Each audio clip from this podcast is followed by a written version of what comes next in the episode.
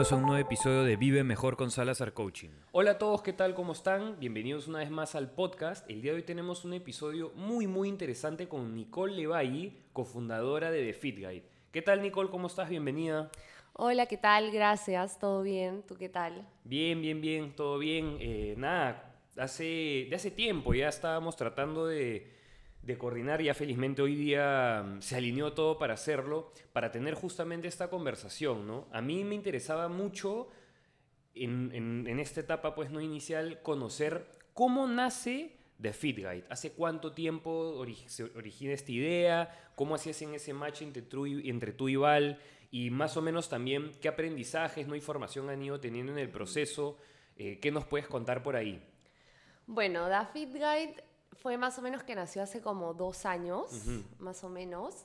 En verdad comenzó porque yo y Val siempre nos gustó este tema del deporte, la alimentación, íbamos a entrenar juntas, pero no teníamos todavía las certificaciones como para poder hacer asesorías. De hecho, yo trabajaba en Adidas, Val trabajaba en Belcorp, entonces todavía no lo podíamos hacer, ¿no? Pero este, lo lanzamos a modo de compartir todo lo que nos gustaba, que nos apasionaba el deporte y eh, en paralelo nos fuimos certificando para recién poder lanzar las asesorías de entrenamiento y alimentación que hacemos vía FitGuide. Y bueno, nada, nos funcionó súper bien porque pudimos como hacer una comunidad súper chévere mientras, mientras nos certificábamos y ya podíamos lanzar esto de las asesorías, que era nuestro proyecto principal.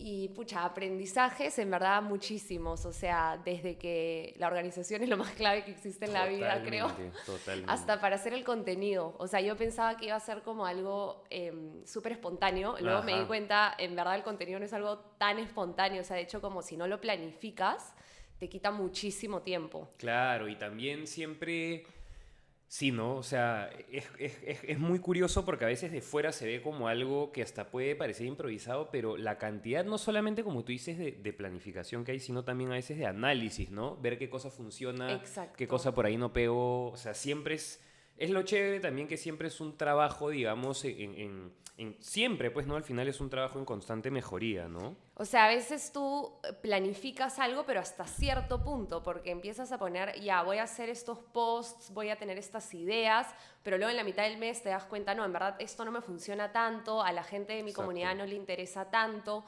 y como tienes que cambiar eso que ya planificaste, obviamente para adaptarte al, al, público y a lo que a la gente también le interesa, ¿no? Totalmente, totalmente. Y tú, por ejemplo, bueno, obviamente yo veo, ¿no? Y, y, en The Fit Guide, sobre todo, me gusta mucho que ustedes hacen mucho énfasis en la importancia de entrenar la fuerza, ¿no? Que es algo que ha sido estigmatizado durante tanto tiempo, sobre todo para las mujeres. Clásica que nosotros, por ejemplo, nos acordamos mi mamá, por ejemplo, en la sala con un VH haciendo aeróbicos, ¿no? De todas maneras, mujeres aeróbicos. Claro, claro.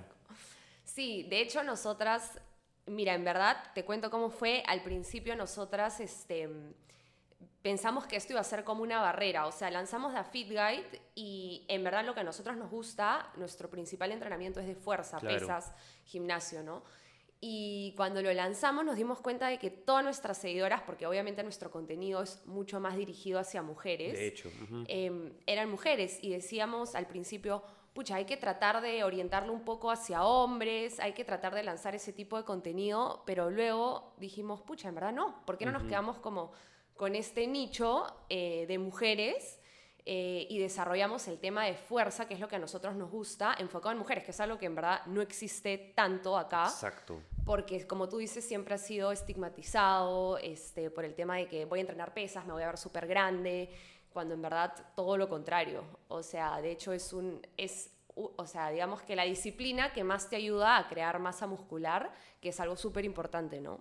Totalmente. Y sobre todo muy importante, claro, tal cual como tú dices, no solo, o sea, para el hombre, por supuesto, sí, obviamente, muy aparte del aspecto estético, eh, cómo influye, pues, bueno, influyen absolutamente todo, en literalmente hasta el estado emocional, la función inmunitaria, eh, por supuesto, por el lado del hombre, ¿no? La regulación hormonal, pero en las mujeres también, y sobre todo a nivel de, bienestar y prevención, ¿no? Eh, articular, de degradación ósea en un futuro, o sea, realmente, pues, no como cómo en ese sentido hemos estado siempre, bueno, al final obviamente la ciencia también, los hallazgos van avanzando y hoy por hoy pues podemos concluir que en realidad el entrenamiento de fuerza es vital para cualquier persona, pertenezcas al género que pertenezcas. Y hagas cualquier tipo de deporte, porque por ejemplo, totalmente. hagas running, te dediques a, no sé, correr olas, tipo lo que sea, eh, tener un entrenamiento de fortalecimiento siempre es súper importante y te va a ayudar a rendir mucho mejor en otro tipo de deportes, ¿no? Exacto, exacto. Y tú, por ejemplo, excelente que hayas tocado ese tema porque tú, no sé, bueno, no sé si siempre lo hiciste en paralelo, no sé si en algún momento comenzaste a hacerlo como complemento. Yo he visto que tú también hacías o haces bastante deporte de endurance, ¿no? De resistencia. Sí, no lo comencé. De hecho, yo no me gustaba para nada este tipo de deporte. Yo, por demasiado tiempo, lo único que hacía era pesas. Y yo decía, esto es lo único que me gusta. No me gusta correr, no me gusta hacer bici, no me gusta nada más. Eh, todo comenzó tipo cuando estaba en Adidas y tuve que empezar a manejar un grupo que se llamaba Adidas Runners. Claro. Y bueno, obviamente tenía que correr, ¿no? Porque El club de corredores literal, claro. Claro, o sea, si los auspiciados corrían, yo tenía que ir a la par con ellos. Entonces, obviamente ahí comencé a correr. Y al principio de verdad que no me gustó mucho, sinceramente, pero luego conocí el trail, trail running. Ahí me enganché mucho más y a partir de que ya me gustó el trail, también me empezó a gustar también la pista. Entonces, trato de combinar este, este, el running con el tema de pesas. Ajá. Igual siempre mi, priorizo un poco más el tema de pesas, que es lo que más me gusta, eh, pero siento que igual es una súper buena combinación. O sea, de hecho, yo normalmente recomiendo como ser diverso en, las, en, la, en el deporte que tú practicas, si es que te gusta, ¿no? Si es que te gusta, que aproveches eso. Claro, aparte, totalmente, o sea, son al a veces, sí, pues no, uno es escéptico a hacer única y exclusivamente lo que a uno le gusta, pero como dices, al final es un complemento, ¿no? O sea, terminas trabajando, pues, estímulos completamente distintos, ¿no? Eh, Por eso también es que es súper importante. O sea, yo cuando entreno pesas, sé que estoy enfatizando mucho más el trabajo de la composición corporal, o sea, Exacto. mejorando, eh, aumentando mi masa muscular, eh, disminuyendo el porcentaje de grasa, pero no estoy haciendo un trabajo cardiovascular o de corazón, mientras Claro. que si lo combino con running, eh, tengo estas dos, estas dos cosas, ¿no? Ya depende de cada persona. Hay gente que le gusta mucho más el running y eso también perfectamente se puede hacer. Simplemente tienes un plan más enfocado en running y Claro. agregas unos pocos días de fortalecimiento que acompañen ese deporte que a ti te gusta, ¿no? Exacto, exacto. Sí, totalmente. Y es muy importante, claro, al final también, para cualquier tipo de deporte que uno practique, precisamente es a través del entrenamiento de fuerza, ¿no? Que uno se asegura que de cierta manera las articulaciones, por ejemplo, al final la fuerza pues es un trabajo preventivo también, ¿no? Es algo que te ayuda a mantenerte, digamos, hasta cierto punto más alejado de las lesiones, Exacto. que tengas ¿no? mejores respuestas en general, en, en- en función, pues, ¿no? De, de, yo qué sé, la, la fuerza unilateral, la propiocepción, o sea, al final son capacidades, ¿no? Y la idea siempre es poder trabajar la mayor cantidad de capacidades que podamos, ¿no? Exacto, y también incluso no solamente para, bueno, deportistas en general, pero para todo tipo de, o sea, para todo tipo de poblaciones, ¿no? En el caso, por Exacto. ejemplo, del adulto mayor, que digamos que correr no sería tal vez una tan buena opción Claro. por el impacto que, que demanda correr. Entrenar fuerza le vendría súper bien porque también eh, aumentaría o mejoraría la calidad de su masa muscular. Exacto. Que ese tema también es muy importante porque muchos lo ven como aumentar masa muscular solo por el lado estético. Exacto. Sin embargo, como hay un montón de enfermedades que se derivan de, de tener poca masa muscular. Uf, totalmente. Y mira, qué importante que lo- o sea, al final sí, pues, ¿no? O sea, la, la- eso exactamente que has mencionado al final, pues no es la longevidad, ¿no? O sea, no necesariamente, o no, no, no reducirlo únicamente al tiempo que uno termina viviendo, sino la calidad de esos años, ¿no? Y exactamente como tú dices, o sea, sobre todo para prevenir pues distintos tipos de, de problemas articulares, ¿no? Eh, ¿Cuántas personas por encima de los 50 ya tienen distintos tipos de limitaciones que no los permiten ni siquiera hacer cosas pues no del día a día, o sea, cosas cotidianas que obviamente idealmente deberían poder hacer sin ningún problema, ¿no? O sea, cuánto realmente te condiciona a partir de algún momento de tu vida el no haber, pues, de cierta manera apostado en un determinado momento precisamente hacia eso, ¿no? Trabajar para... Al final sabemos también que el entrenamiento de fuerza es la única manera no solamente de frenar, sino hasta revertir la degradación muscular que es inevitable conforme van pasando los años, ¿no?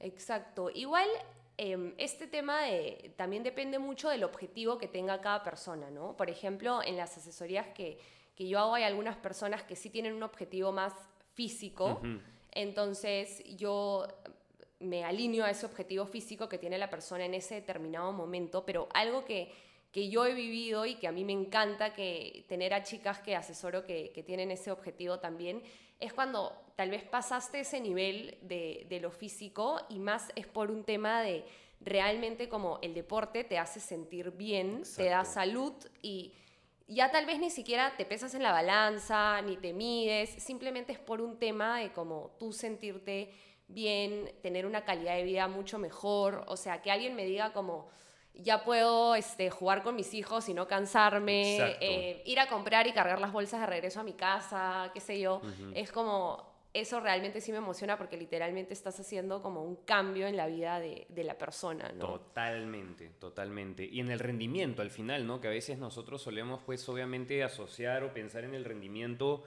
únicamente asociándolo pues al desempeño en, claro, en una disciplina, en un tipo de entrenamiento, pero al final eso repercute en tu día a día y en las cosas más mundanas y cotidianas, ¿no? Oye, justo hay un, siguiente tema que quería conversar contigo, Nicole, que me parece muy interesante y me encanta que siempre lo enfaticen y que constantemente hablen de eso y es el idealismo corporal, ¿no?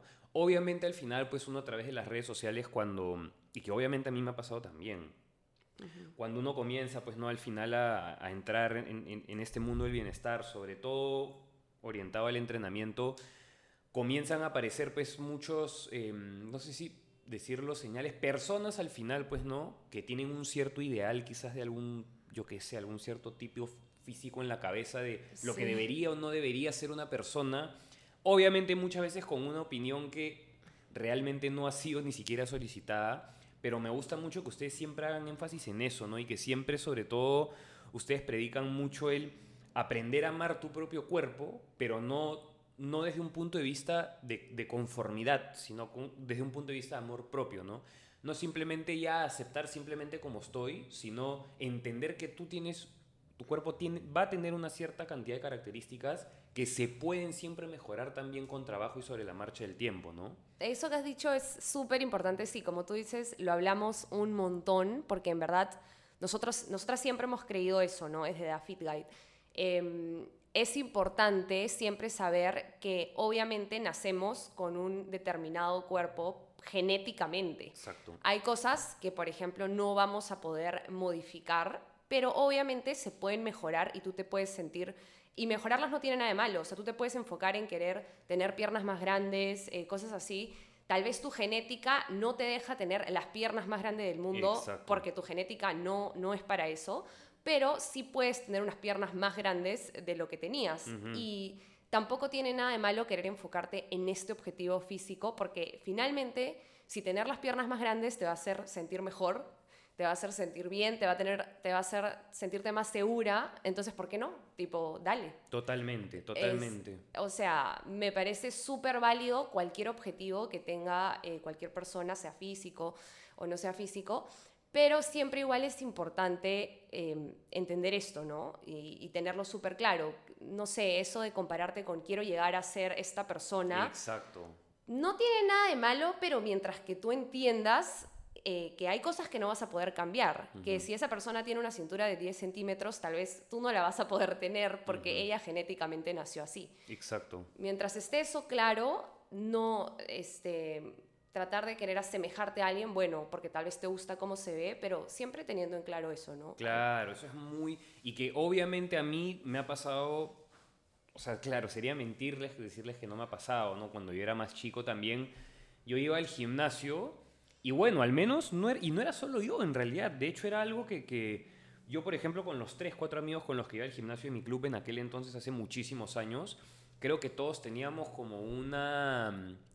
Sí, pues no, como un ideal del cuerpo X de algún actor, algún culturista, yo qué sé, que nosotros decíamos, así quiero estar. Y claro, eso es muy alejado al final de, la realidad, ¿no? Porque al final cada cuerpo es único, cada cuerpo es diferente, tal cual como tú dices, o sea, a nivel de quizás por ahí generar o crear una referencia, no tiene ningún problema, pero nunca viéndolo como un ideal, ¿no? Al final Exacto. tenemos distintos somatotipos, cada quien tiene distintas características dentro del somatotipo predominante que tiene, entonces sí, es, es, es muy... mm, Es un tema igual obviamente delicado, me imagino que a ustedes les debe haber tocado personas, no chicas, que, que a través del asesoramiento hasta quizás alguna foto les han mandado y les ha De dicho, todas yo maneras. quiero terminar así, Sí. ¿no? Exacto, tipo, quiero tener esta cintura, estos abs. Yo siempre trato de aclararlo, por más de que quede antipática, tipo, Claro, trato de decir como, mira, los abs los puedes sacar, tal vez no van a quedar igual, depende un poco de tu genética, pero la cintura, este, cosas como la cadera, hay algunas cosas que se pueden hacer, sí, para, como por ejemplo, que un cuerpo eh, se vea que tiene un poco más de cintura, como por ejemplo crecer tus piernas, que- crecer tus brazos un poco, sí, pero no necesariamente llegar, o sea, como tú dices, verlo como, como un ideal, Exacto. ¿no? Y, y de hecho, pues ahí yo creo que el, el- al final es toda una ideología, ¿no? El entrenamiento que yo creo que sobre todo, al menos años atrás era así, ¿no? Siempre uno trabajaba o iba al gimnasio siempre orientado a, la mejor, como a esculpir tu físico, ¿no? Sí. Y si bien sí es hasta cierto punto así, hoy por hoy yo creo que se valora y se prioriza mucho más también la funcionalidad, ¿no? O sea, la mejora de las capacidades a través de ese entrenamiento, ¿no? Sí, yo creo que es como, no sé, al menos a mí yo lo experimenté como un, como un paso, o sea, como un proceso, porque yo realmente comencé yendo al gimnasio, como tú dices, por un tema físico. Mi objetivo era físico y yo pensé que siempre se iba a quedar en lo físico, ¿no? Y después de un tiempo, poco a poco me, me fui, me fue encantando esto y, y ya le vi como otros, em, no sé, otras, otras virtudes, ¿no? Al entrenamiento. Me empezó realmente a gustar, empecé a sentir que yo me sentía mejor conmigo misma, que era más activa en el día, eh, que podía hacer más cosas, que me diera mejor, era mucho más organizado. Y fue ahí cuando me di cuenta de todos los otros beneficios que tenía. Y es más, de hecho, cuando Val también se dio cuenta de esto y cuando las dos nos dimos cuenta de esto, fue que ahí recién vimos como lo importante que es el deporte y dijimos, oye, eh, hay que hacer esto como también para ayudar a otras personas, ¿no? Claro, me parece excelente, excelente. Y ahí, por ejemplo, te quería, sobre todo tú, ¿no? En tu caso, que por ejemplo tú al final terminas siempre, hasta hoy por hoy, entiendo, ¿no? Es, es un mix entre el, el- el trabajo, digamos, orientado a la fuerza y obviamente a la mejora de la composición del gimnasio con el endurance y la resistencia del- de la pista o, o- o del trail. Que dicho sea el paso del trail me parece increíble porque, bueno, la pista también, ¿no? Al final yo siempre lo que digo es el running, lo que me parece que tiene de especial es que tiene esta característica que exploras mientras corres, ¿no? Sí, eso me encanta y eso te da mucho más eh, oportunidades de hacerlo el trail, ¿no? Exacto.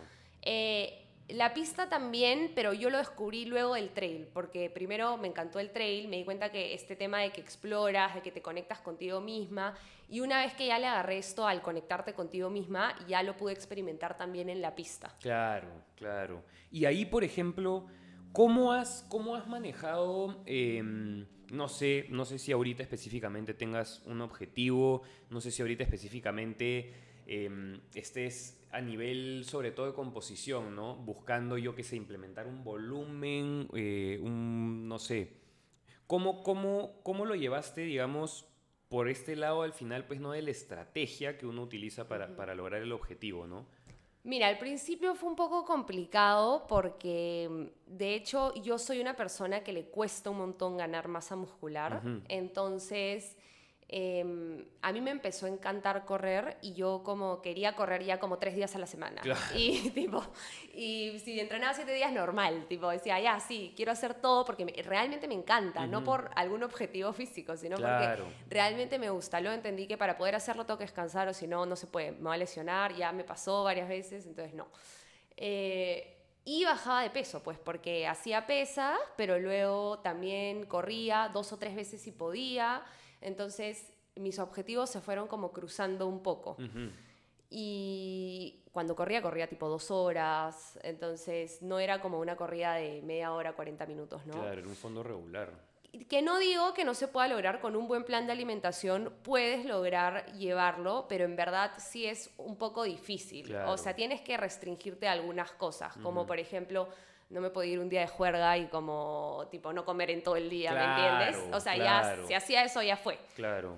Y tampoco estaba dispuesta a hacer eso, ¿no? Porque yo soy bien de balance, o sea. Claro, salir también, etcétera, ¿no?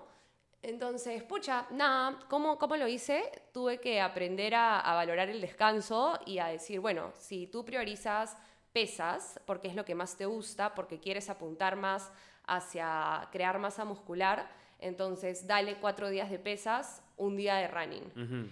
Y, y bueno, si te provoca salir otro, otro día a correr, no sales. Claro, Punto. Porque Eh, la programación, pues al final es importantísima. ¿no? Exacto, se puede, como digo, hay gente que me dice, no, pero yo sí quiero correr tres días y también quiero ganar masa muscular. Lo puedes hacer, pero sí es un poco más sacrificado. Lo he hecho en algunos momentos, pero también depende del momento en el que estés, ¿no? Si estás en un momento en el que te quieres sacrificar para lograr eso, dale, hazlo, ¿no? Bravazo. Y si estás en un momento en el que el deporte es más como un acompañamiento, pero también quieres ver otros aspectos de tu vida, entonces puedes hacer ahí un balance y simplemente salir a correr ese día y los otros días pesas. ¿no? Claro, claro. ¿Tú actualmente tienes algún tipo de, de- o digamos, estás en alguna etapa, no sé, eh, te- estás en una etapa de volumen, de mantenimiento, eh, de, de corte, o sea, ¿cómo, cómo, no sé si necesariamente lo digas de esa forma o simplemente ya es, al final se convierte también, pues, en mi caso, por ejemplo, también es un hábito, no es un estilo de vida, más o menos regulo, obviamente, lo que estoy comiendo al objetivo que busco. Cuando quiero por ahí, pues, generar un poco de volumen, lo busco, ¿no? Pero no necesariamente es que viva bajo, sí, bajo una etapa específica, ¿no? De, de- de composición. Claro, yo he tenido algunas etapas durante mi vida, como ahora voy a hacer volumen, ahora voy a hacer un poquito de secado, sí, pero para serte sincera, ya hace como un año em, no tengo tanto estos objetivos centrados en el volumen o en el secado, más es un tema de mantenimiento, de recomposición corporal, le podría decir, ir avanzando poquito a poquito, quedarme un poco ahí, pero no irme por ninguno de los dos caminos. Me encanta igual estar en una etapa, en una fase de volumen, en una, en una fase de secado, pero la verdad es que hace un año, em, como también estoy como con otros temas y tengo otras cosas también, estoy con el tema de las asesorías, con el tema de la. Fit Guide, he decidido como quedarme en esto y a veces tengo algunos objetivos chiquis como por ejemplo tal carrera. Ya, entonces es- ya durante estos meses no voy a hacer tanto, cambio un poco mis entrenamientos de fuerza, lo adapto un poco más al running, pero son cosas que me duran como dos meses y vuelvo de nuevo a mi plan. Claro, claro. Qué importante lo que mencionaste de, o sea, la recomposición corporal, ¿no? Que es algo que a veces parece, pues, no, ya casi como que un fantasma, que hay muchas personas que creen que no, que es algo imposible de lograr. Pero claro, al final, pues, estas etapas, digamos, por así decirlo, convencionales son mucho más aplicables al entrenamiento de fuerza clásico y convencional y por supuesto ignorando varios de los otros estímulos, tanto por el lado de la alimentación como por el lado del movimiento, ¿no? y específicamente la, la- actividad física que realice la persona, que pueden formar parte sin ningún problema, como tú dices, de una recomposición, sobre todo viendo algo un poco más a mediano o largo plazo, ¿no? Exacto. Mira, el, el tema de la recomposición corporal, em, yo sé, por ejemplo, a gente que ya ha entrenado y está como en un mantenimiento, no, tal vez no tiene como un objetivo físico muy marcado, no quiero ni crecer demasiado, ni bajar de peso demasiado, me siento cómoda con mi cuerpo, pero me encanta entrenar y quiero seguir entrenando siempre. Em, eh, está súper bien porque es algo que, es algo como tú dices, a largo plazo, ¿no? Exacto. Eh, igual creo que no lo dijimos, pero recomposición corporal es eh, como un proceso en el que puedes bajar o perder grasa al mismo tiempo en el que también mejoras la calidad y ganas masa muscular. Exacto, ¿no? exacto. Y que, y que, o sea, claro, es un objetivo, a ver, es una etapa, digamos, 100% aplicable y con resultados también garantizados. Obviamente ahí hay, de hecho, varias cosas, pues, ¿no? Que, que hay que tener en consideración y que creo que es importante mencionarlo ahorita. Eh, precisamente, también la razón detrás de este episodio era eh, celebrar que estamos, em- acabamos de lanzar un nuevo tomo. eh, es un curso colaborativo que hemos hecho juntos, tanto yo con, con, con, con Val y, y- y con Nicole de Fit Guide. y es un tomo específicamente creado y se llama Recomposición Corporal orientado a mujeres. Todo este know-how del cual eh, Nicole nos está compartiendo, em, todo el know-how que colocan también detrás de sus asesorías, sobre todo orientado a este objetivo específico, lo hemos convertido en una clase maestra, en un curso que ya lo pueden encontrar, eh, ya está disponible en la web bajo el desglose de los cursos, eh, y precisamente lo creamos con este fin, ¿no? Con tratar de popularizar un poco más esta estrategia que hoy por hoy, ante tantos estímulos, tantas demandas distintas que uno no, eh, ante las que uno se, suele encontrar muy diferente a como era años atrás, donde uno solamente iba al gimnasio, complementaba con una cierta cantidad de minutos de cardio y ahí quedaba. Esto es algo mucho más, eh, digamos, desarrollado y específico, ¿no? Exacto. Y, y, esto que decías del tema de que la recomposición corporal es algo que muchas veces no mucha gente le tiene tanta fe. Así es. O no le cree tanto. Estigmatizado. Em, de hecho, es algo es como lo que yo más practico dentro de mis asesorías, porque es algo que funciona súper bien con personas que tal vez no han entrenado, no han llevado una vida muy activa, son principiantes. Funciona súper bien con este tipo de público que es más o menos que el público que yo atiendo también con Val en las asesorías. Y funciona de todas maneras. Es algo, es algo que tal vez mucha gente no, no lo cree porque no se va a extremos, como te digo, no es una fase de volumen ni una fase de secado, pero hay muchas personas a, que a las que les va súper bien con, con, este tema de la recomposición, ¿no? Excelente, excelente, Nick. Eh, bueno, aprovechar para invitarlos a todos que puedan revisar, em, que puedan visitar la web, que puedan acceder al tomo de verdad. Eh, tanto la producción como la información que compartimos ahí está espectacular. Todo lo que quieran saber respecto a la recomposición corporal sobre todo ahora que sabemos que se está asomando pues no el verano y obviamente siempre hay distintas preocupaciones de por medio, no dejen de hacerlo y nada, eh, ¿dónde te pueden, bueno, a dónde derivamos sobre todo los oyentes, Nick, si quieren conocer un poco más acerca de FitGuide, cuál es el handle de, de Instagram y si están también en alguna otra red social? Estamos en Instagram en thefitguide.p. Buenas. Por el momento. Pronto nos verán en algún otro lugar. en TikTok, en TikTok seguro. Probablemente. Buenísimo. Oye, Nick, mil, mil gracias por tu tiempo, de verdad. Eh, me parece que esto monstruo el episodio. Y nada, ya lo tenemos que repetir sin duda los tres cuando venga Val en febrero. De todas maneras, mil gracias a ti también por invitarnos y por hacer este proyecto que está lindo. Vayan a verlo. Monstruo, sí, no se lo pierdan, ¿ah? No se lo pierdan.